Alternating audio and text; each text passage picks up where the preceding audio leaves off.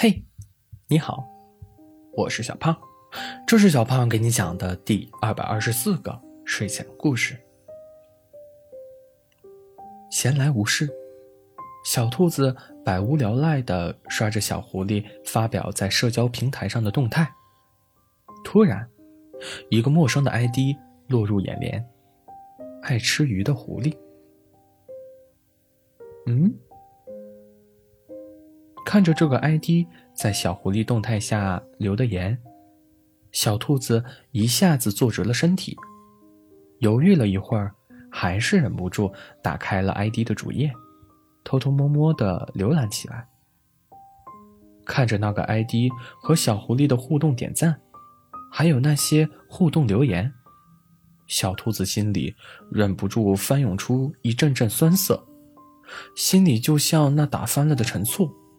刺鼻的味道让小兔子眼睛发胀，差点就要落下眼泪来。情感和理智在脑海中不断交错，但最终还是理智占了上风。小兔子做了好几遍深呼吸，默默退出了爱吃鱼的小狐狸的主页。想了又想，还是忍不住发了一条动态。怎么办？无论我伸手要什么，万事都觉得穷困潦倒呀。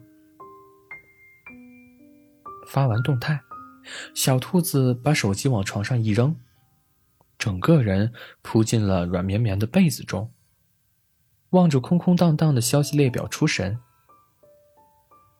就在小兔子迷迷糊糊的将要睡着时，突然，一阵消息提示音。噼里啪啦的吵醒了小兔子。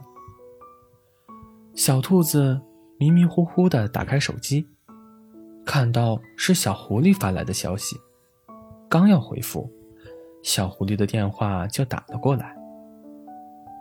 小兔子一怔，瞌睡飞出脑袋，连忙手忙脚乱的接了小狐狸的电话。小狐狸温柔的嗓音透过电话传过来。怎么了，笨蛋兔子？遇到什么事情了？和我说说。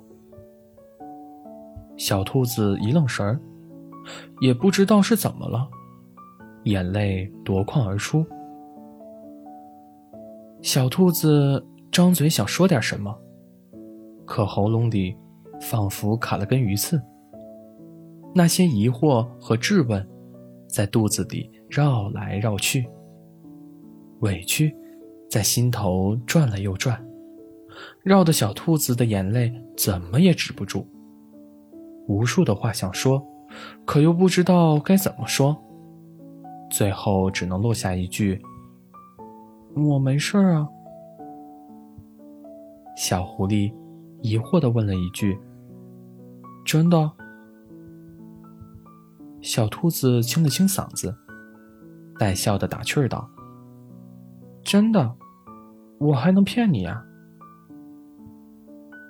小兔子和小狐狸又絮絮叨叨的聊了几句家常。小狐狸挂断了电话，小兔子望着被挂断的电话出了神，转头望了望窗外的落日余晖，心里一阵空落落的，可最终也只能深深的叹了一口气。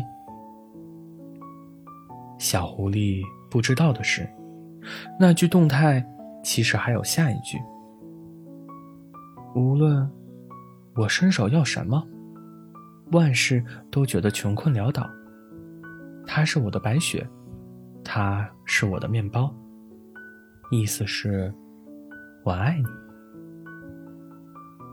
好了，故事讲完了。故事来自微信公众号“睡前故事杂货店”。我们下次再见，晚安。